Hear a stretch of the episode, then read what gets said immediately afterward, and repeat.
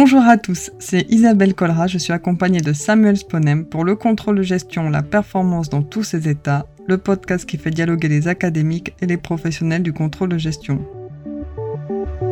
Nous recevons aujourd'hui Régis Massouillou et Nicolas Berland pour échanger autour de Hop et Fraser et leur proposition de supprimer le budget dans les organisations.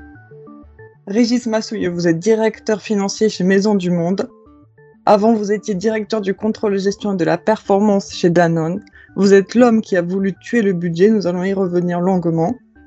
Nicolas Berland, vous êtes professeur à l'Université Paris-Dauphine, vous êtes spécialiste en contrôle de gestion et dans le pilotage des organisations. Lors de vos recherches, vous avez étudié l'histoire des pratiques du contrôle de gestion, la financiarisation du contrôle de gestion et les expériences de gestion sans budget. Vous avez publié Contrôle de gestion, perspective stratégique et managériale chez Personne et Contrôle de gestion chez Que sais-je, et vous avez rédigé le chapitre de Hop Fraser dans l'ouvrage sur les grands auteurs du contrôle de gestion. Vous êtes membre du conseil scientifique de la DFCG. Ma première question est pour vous, Samuel. OP Fraser se trouve dans le chapitre de l'ouvrage que vous avez coordonné qui présente les missionnaires du contrôleur de gestion. Qui sont-ils et quel a été leur rôle? Bonjour Isabelle et bonjour à tous. Alors, euh, les missionnaires sont des praticiens ou des académiques qui ont étendu les bases conceptuelles et techniques du contrôle de gestion et qui ont poussé la diffusion du contrôle de gestion dans les organisations. Le premier d'entre eux, c'est Robert Anthony, qui était professeur à Harvard, mais qui a aussi été contrôleur au ministère de la Défense de 1965 à 1968 auprès de Robert McNamara. C'est un missionnaire, mais on pourrait aussi le considérer comme un fondateur, puisqu'il a donné au contrôle de gestion ses lettres de noblesse académique en établissant une typologie devenue classique qui distingue le contrôle de gestion du contrôle stratégique et du contrôle opérationnel. L'autre grand missionnaire, c'est Peter Drucker pape du management au XXe siècle, lui aussi professeur à Harvard, qui a fait la promotion de la gestion par objectif, qui est à la fois le mode de management qui sous-tend le contrôle de gestion et un mode de management qui n'est possible que s'il y a du contrôle de gestion parce qu'il est nécessaire pour faire de la gestion par objectif de mesurer des résultats. Au-delà de ces deux grands auteurs académiques, on a aussi des académiques et des praticiens qui ont proposé de nouveaux outils. C'est par exemple le cas de Robert Kaplan, qui après avoir mis en évidence les limites du contrôle financier dans un ouvrage euh, majeur, Relevant Loss, The Rise and Fall of Management Accounting, a participé au développement de la comptabilité par activité et plus encore au développement de ce qu'on appelle le tableau de bord euh, équilibré ou prospectif. C'est aussi le cas de Peter Peer, qui a proposé euh, dans les années 60 et 70 le budget base zéro, qu'il a mis en place chez Texas Instruments et au sein de l'État de Géorgie. L'innovation a fait du bruit à l'époque, mais peu d'entreprises ont gardé le système sur long terme parce que trop lourd. La proposition a cependant été remise au goût du jour ces dernières années par certains cabinets de conseil qui pensent que les nouvelles technologies pourraient faciliter la réalisation de ce type de budget. Et puis, on a choisi aujourd'hui de vous parler de Jeremy Hope et Robin Fraser, qui sont certainement moins connus que les auteurs que je viens de citer, mais qui se sont attaqués au cours des années 2000 à un outil fondamental du contrôle de gestion, qui est le budget, en proposant de le supprimer. On va pouvoir en parler avec Régis Massouillot et Nicolas Berland, que je remercie d'avoir accepté notre invitation. Justement, ma première question est pour vous, Régis. Dans une expérience professionnelle précédente, vous avez dit que vous vouliez tuer le budget dans l'organisation. Pourquoi et surtout comment, comment vous avez fait? Et je ne savais pas qu'on me qualifiait de l'homme qui avait voulu tuer euh, non pas Liberty Valence, mais le budget. Je pense que le, déjà, il faut contextualiser cette décision, euh, puisque euh, la décision de couper le budget dans l'organisation dans laquelle j'étais précédemment et que j'essaye de déporter aujourd'hui dans ma nouvelle organisation était liée fortement au contexte extrêmement volatile et mouvement de la performance. L'une des difficultés du processus budgétaire que l'on discutera peut-être est son aspect relativement figé de négociation et euh, très euh, consommateur de temps dans sa production. Or, l'organisation dans laquelle j'évoluais avait besoin d'agilité, de projection, euh, de développer une culture de la surperformance et non pas de délivrer un budget, de la même manière que cette organisation avait besoin de reconnaître le plus rapidement possible les problèmes de réalisation d'objectifs, donc également de développer le côté positif de la culture de l'échec. Pourquoi? Pour redistribuer les ressources, pour les réallouer plus rapidement. Donc, oui, euh, j'ai poussé à, stopper euh, l'importance qu'était le processus budgétaire pour favoriser une dynamique plus roulante. Mais j'insiste encore, contextuellement totalement approprié à l'organisation, à son point particulier dans son agenda de, performance. On reviendra probablement sur les facteurs plus, les facteurs moins, ce qui peut rendre possible euh, ce type d'exercice, puisque un rolling forecast euh, n'a pas que des vertus, il a aussi des difficultés à être mis en place.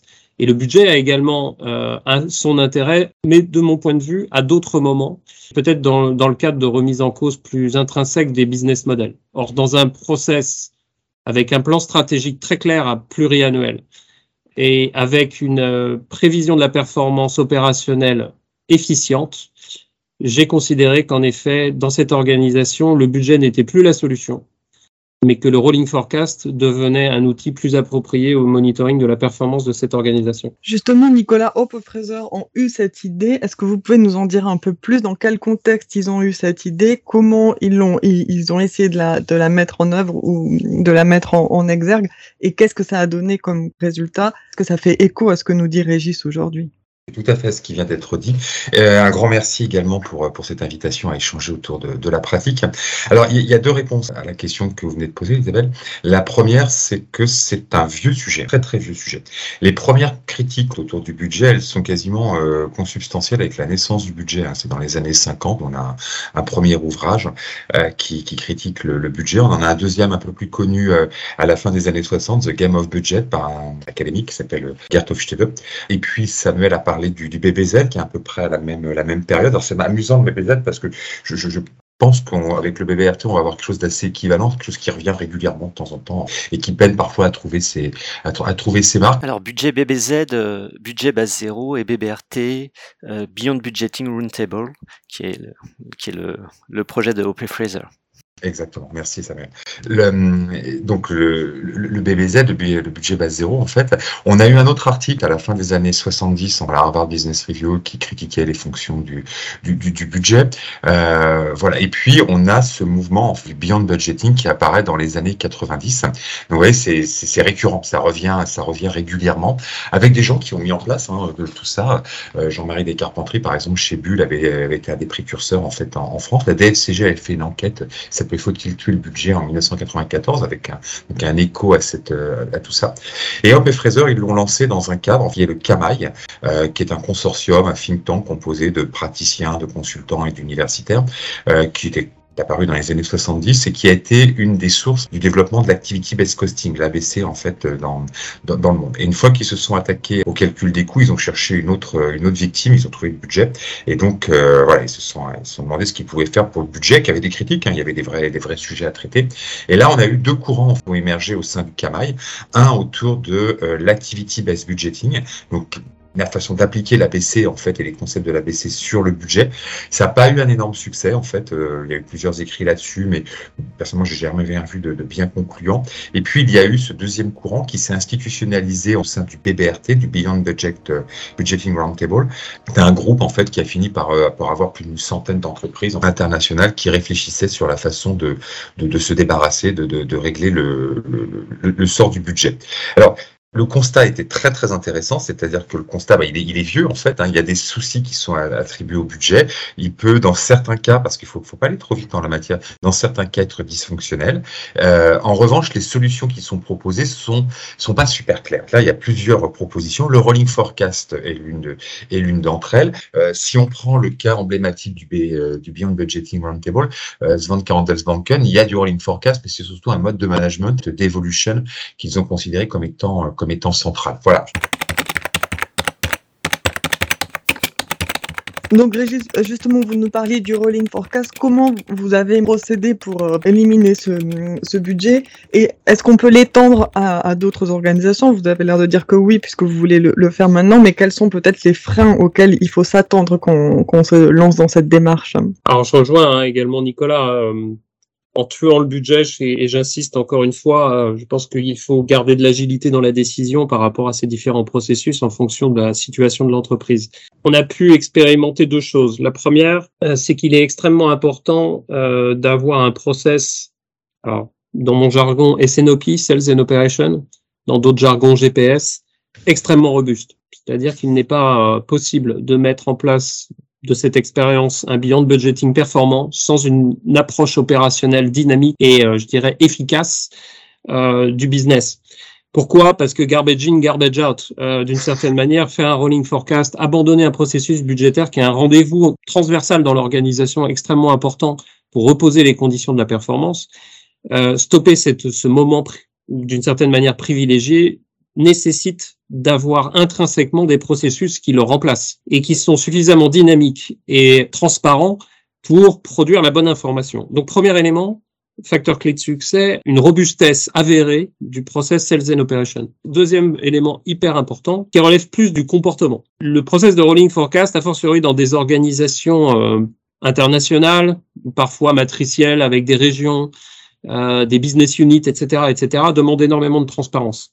Transparence dit, euh, honnêteté également dans la remontée de la performance. Parce que justement, tout le bénéfice de ce cycle est de pouvoir être agile, donc de pouvoir réajuster les décisions d'allocation de ressources. Donc si cette transparence ne fait pas du partie du processus, c'est-à-dire que si le pays, en remontant son forecast, est squeezé par la région qui elle-même est squeezée par les business units de telle sorte qu'à la fin, euh, le contrôleur global ne récupère pas l'information la plus juste, ce processus tombe à l'eau. Et donc, on est allé jusqu'à développer euh, ce que l'on avait appelé dans cette organisation des forecasting principles, euh, signés par les DG de l'ensemble de l'organisation et l'ensemble des directeurs financiers de l'organisation pour supporter les conditions propices à cet exercice. Encore une fois, ça demande énormément de confiance à l'intérieur de l'organisation. Et troisième élément important, le système d'incentive. Euh, pourquoi? Parce que la règle du jeu doit être claire. Quelqu'un qui surdélivre doit pouvoir avoir un bénéfice à cette surperformance. De la même manière, quelqu'un qui sous-délivre doit pouvoir s'entendre dire que ses objectifs sont réajustés. Euh, comment est-ce que les gens réagissent à cet abandon du budget ou à ces transformations et qu'est-ce que ça produit euh, en termes d'incertitude justement pour les, pour les gestionnaires, pour les managers? Comme l'a dit Nicolas, c'est un sujet qui est, qui est ancien. Et euh, il est difficile d'avoir un, immédiatement un alignement encore de comportement. Il est parfois très difficile pour des managers, pour des dirigeants, d'abandonner le processus budgétaire parce que c'est leur façon de travailler. C'est-à-dire que une fois par an, ils fixent des objectifs, ils laissent leurs équipes avancer, ils se revoient un an après. Euh, là, on est dans beaucoup plus d'immersion, beaucoup plus de connexion business, beaucoup plus de régularité dans la discussion autour de la performance. Euh, donc, euh, les réactions ont été extrêmement variées et c'est pour ça que j'insistais sur ces principes. C'est que la difficulté n'a pas été de changer le processus, la difficulté n'a pas été d'adapter l'outil, la difficulté a été d'aligner les comportements. Donc, beaucoup de refus. Et c'est pour ça que j'insistais également sur les incentives parce que cette réflexion autour des incentives permet de réaligner un peu plus globalement l'ensemble de ces comportements.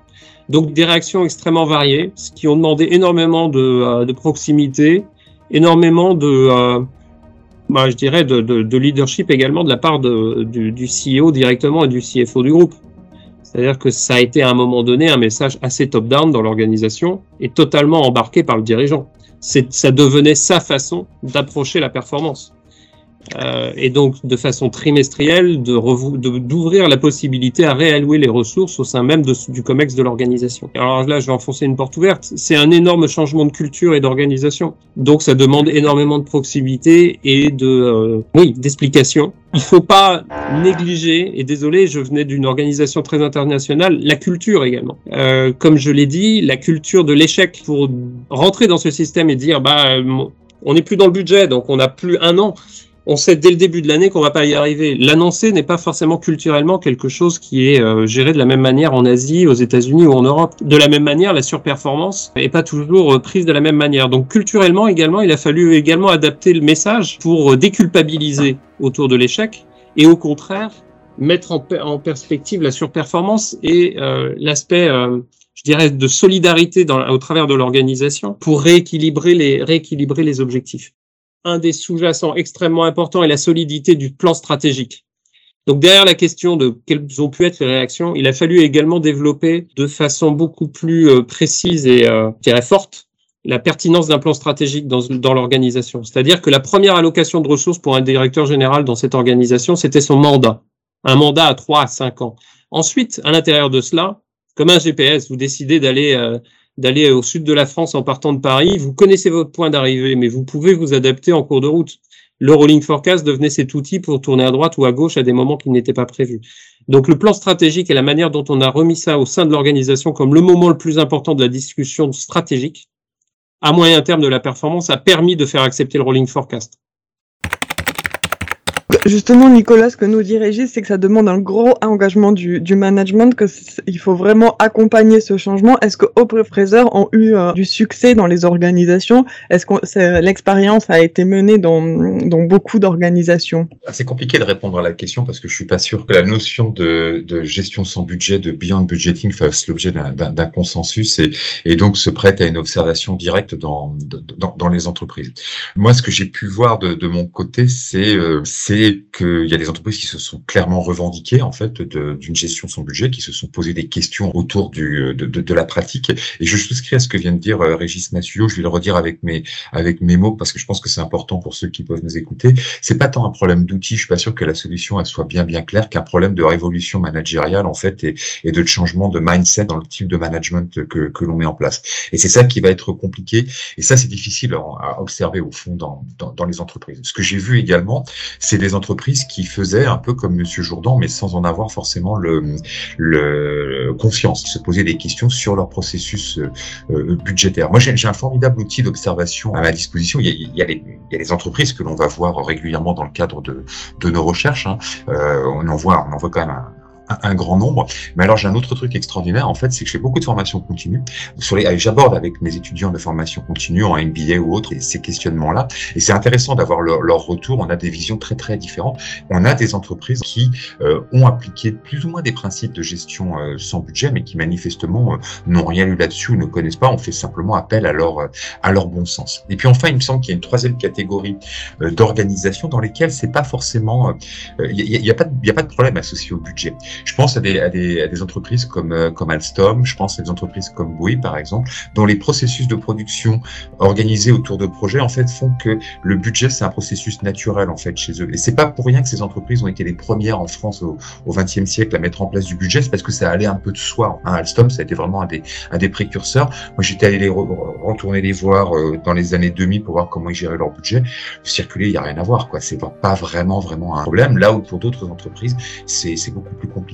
Donc voilà, on a ces trois dimensions-là. Il n'y a pas d'études globales sur, euh, sur le sujet. Puis, et puis, il y a plein d'entreprises, peut-être une majorité, qui se posent des questions sur, euh, sur leur processus budgétaire qui sont pas très, très satisfaits. Je donnerai juste un, un exemple que j'avais trouvé délicieux et qui me semble assez révélateur de ce qui se passe dans les entreprises. Il y a quelques années, avec euh, un de mes collègues, Henri Bouquin, et notre co-directeur Samuel et moi, directeur de thèse, euh, avec Henri Bouquin, est allé faire une présentation en fait devant des alumni d'un grand cabinet euh, d'audit. Il y avait 70 personnes, on avait développé cette problématique des critiques du budget et des solutions apportées.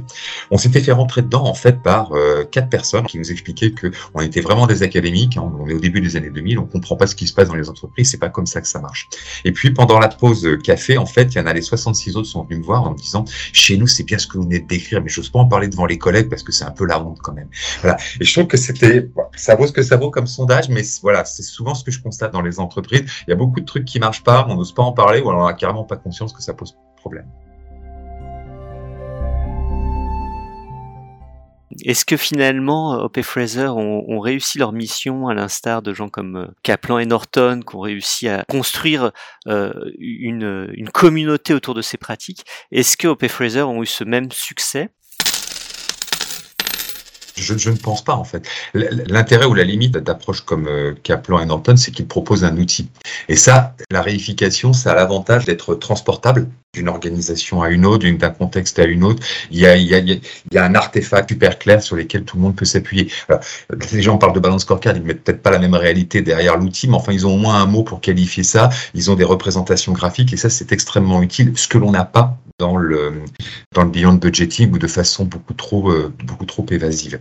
Voilà, donc de ce point de vue-là, je pense pas qu'ils aient complètement réussi à évangéliser et, d'autres viendront sans doute derrière pour reproposer en fait d'autres critiques autour du, du budget parce que ce qu'ils critique finalement, c'est la bureaucratisation d'un outil de gestion.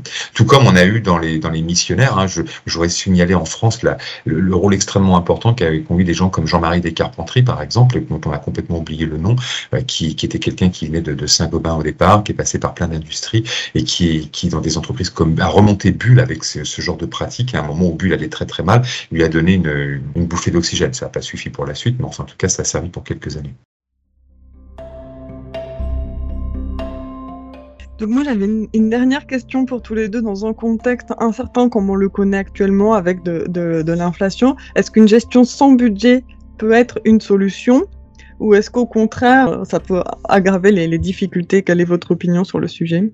Je serais pas cohérent en disant que euh, c'est la solution unique. Je pense que, le, comme l'a justement évoqué Nicolas, euh, l'horizon de temps, le, la nature du business model, etc., euh, face à la situation qu'on vit aujourd'hui, rend les outils différemment utiles. Je pense que le processus budgétaire aujourd'hui, si je regarde le côté plus ou moins, a cette pertinence dans sa, dans sa façon d'opérer qui est de, de, faire une sorte de reset à un moment donné. Je pense que le, la magnitude de ce qui peut être devant nous aujourd'hui ou depuis quelques mois légitime de repenser plus structurellement un business model et le budget peut avoir sa pertinence à ce moment-là parce qu'il est plus granulaire, parce que euh, bon ça a été évoqué, on peut aborder le processus budgétaire avec une base zéro ou d'autres choses. Donc encore une fois, je pense qu'en tant que financier euh, L'idée, c'est de rester non pas dogmatique, mais euh, adaptable à chaque horizon. Aujourd'hui, j'ai cette double difficulté dans mon business model. J'ai un plan stratégique très clair, euh, mais aujourd'hui qui est remis à mal par rapport à des, euh, à des sous-jacents qui évoluent de façon totalement imprévue. Donc le rolling forecast, pour moi, n'est plus quelque part la solution magique, puisque la situation du moment justifie quasiment à revoir mon plan stratégique d'abord, parce que euh, mon rôle aujourd'hui n'est pas de trouver la solution au bout de 18 prochains mois, mais de voir comment, euh, par rapport à mon plan stratégique d'origine, si j'ai encore la capacité sur les trois ou cinq ans à venir de le faire. Donc, quelque part aujourd'hui, euh, je vais faire mon normand, mais je suis partagé entre euh, continuer de développer un, un, processus de beyond budgeting qui pour moi est important dans l'animation opérationnelle au quotidien pour être le plus agile et le plus proche euh, des changements du business. Je pense que cette culture, elle est importante à développer quel que soit l'environnement, à l'exception peut-être d'entreprises de, qui, qui, gèrent par grands projets, mais euh, il est important de garder ces process de GPS, de SNOP extrêmement, extrêmement puissants. En revanche, aujourd'hui, de façon très empirique, j'essaye d'avoir une dynamique avec euh, le COMEX qui participe plus d'un processus budgétaire. Donc, long story short, je reste un avocat euh, très engagé autour du beyond budgeting parce que je pense que culturellement, il est plus porteur d'une transversalité dans la gestion de la performance d'une entreprise. Voilà, c'est dans celle où j'évolue, je pense que ça reste pertinent. En revanche, je pense que l'approche budgétaire est culturellement quand même plus accessible au sein d'une organisation par les histoires d'entreprise et aujourd'hui a sa pertinence par rapport au choc qu'on est en train d'observer pour les 12 prochains mois. Euh, un des éléments aujourd'hui euh, extrêmement nouveau pour les organisations qui rend la question autour du budget ou du beyond budgeting euh, tout aussi pertinente dans son choix, c'est la gestion de l'inflation. On touche aujourd'hui des niveaux inconnus depuis un minimum deux, trois décennies. Euh, donc beaucoup de professionnels de la finance n'ont pas connu ces environnements-là. Et la prévision au travers d'un modèle de budget ou de rolling forecast sur un élément aussi fort que l'inflation qui vient impacter les coûts, les politiques de prix, euh, les positionnements compétitifs, etc., etc., rend, rend euh, la question autour de quel exercice utiliser extrêmement complexe. Je pense que à ce moment très précis, euh, cet élément d'inflation justifie plutôt une démarche plus proche du budget que celle d'un rolling forecast qui est, de mon point de vue, plus opérationnel. Nicolas, vous avez quelque chose à, ajouter ah, C'est très très riche ce qui vient d'être dit. Historiquement, en fait, le budget il s'est développé dans les entreprises dans des contextes qui étaient relativement peu turbulents. C'est-à-dire que pour élaborer des prévisions et pour pouvoir les suivre, pour que ça fasse sens, en fait, les entreprises elles ont eu besoin d'un environnement peu turbulent quand elles s'y sont essayées dans les années 30, 40, 50, 60 et qu'elles n'avaient pas cet environnement peu turbulent, ben, c'était un échec. Hein. Donc l'environnement été rendu peu turbulent par plein de manières diverses et variées, mais voilà. Aujourd'hui, on est dans des environnements turbulents et on peut questionner la légitimité du, euh, du budget. Mais j'aime beaucoup ce qui vient d'être dit par Régis et je vais le dire autrement. Euh, en fait, il faudrait encore s'accorder sur ce qu'on entend par budget, en fait. Moi, j'ai suivi Rodia, qui est un des cas, on fait citer dans le livre euh, de, de Jeremy Hopp et Robin Fraser, en fait, sur euh, euh Beyond Budgeting, euh, l'un des trois cas. Et, et on est assez d'accord avec le chef de projet à la fin. Pour moi, il n'a jamais supprimé le budget. Il a, il, il, a éclaté le processus budgétaire en, en trois, en, trois grands sous-processus. Un qui, est, qui servait à la déclinaison de, de la stratégie, un qui, qui servait au pilotage et à l'adaptation, en fait, à, à un environnement plus ou moins turbulent et qui s'appelait Rolling Forecast, et un autre qui servait quand même à une cohérence comptable. Et, euh, et c'était pas forcément les mêmes personnes à l'intérieur de l'organisation qui, euh, qui se servaient de, de, de, ça. La déclinaison stratégique, c'était clairement, c'est exactement ce que vient de dire Régis, euh, c'était clairement à destination en fait des, des, top managers pour réviser la stratégie, voir comment on allait la mettre en place. Le Rolling Forecast, c'était plus à destination des, des marchés financiers, euh, une adaptation du, euh, des activités un peu au, au, quotidien, faire preuve de réactivité. Et puis, euh, et puis il ne l'avait pas comme ça, mais un budget un peu comptable en fait qui servait quand même à garantir que euh, même les choses pas importantes dans l'entreprise étaient un peu sous contrôle et, et qu'il y avait quand même une cohérence en fait dans, dans tout ça. C'était plutôt les contrôleurs de gestion qui le prenaient en charge. Donc voilà. Mais vendre ça, c'est plus compliqué que de dire on va mettre en place du beyond budgeting. Le, euh, Jackie Pinson qui avait développé ça chez euh, chez, chez Rodia avait dit un truc. Euh, quand je leur dis on va supprimer le budget, ça met l'entreprise en PLS. Et là, les gens, si je leur dis on va réformer le budget, ils se disent ouais c'est ok, business as usual, t'inquiète, on va faire comme d'hab. Là, je leur dis on va supprimer le budget. Là, les gens sont sont, sont remontés en fait, et, là ils se disent il y a peut-être quelque chose qui va changer. Où est-ce qu'il veut nous emmener? Et ils commencent à réfléchir. En fait, c'est ça qu'on veut en fait au fond. Voilà. Je pense que dans l'environnement turbulent, on a euh, le budget, il a encore son utilité, mais peut-être pas le budget le même qu'on utilisera dans un dans une période où le plan stratégique bien défini, l'environnement il est un peu plus certain, et on voit, il s'agit surtout de, de, décliner tout ça. Là, on est plus dans des phases d'adaptation, d'ajustement permanent. C'est d'autres formes budgétaires en fait qui nous intéressent. Merci Nicolas, merci Régis. On comprend bien que plutôt que de supprimer totalement le budget, les entreprises cherchent à en diminuer l'aspect bureaucratique. Cependant, le budget reste une colonne vertébrale des organisations. Toute modification du processus budgétaire doit prendre en compte les aspects humains et managériaux. C'était Isabelle Collera et Samuel Sponem pour le contrôle de gestion, la performance dans tous ses états, le podcast qui fait dialoguer les académiques et les professionnels du contrôle de gestion. Au montage et à la réalisation, Stéphanie Ruwander avec l'assistance de Marina Goguet. Dans le prochain podcast, nous parlerons de l'apport Gerd Hofstede à la compréhension des enjeux culturels dans le contrôle de gestion. Est-ce que le contrôle de gestion se pratique de la même manière au Mexique et en France?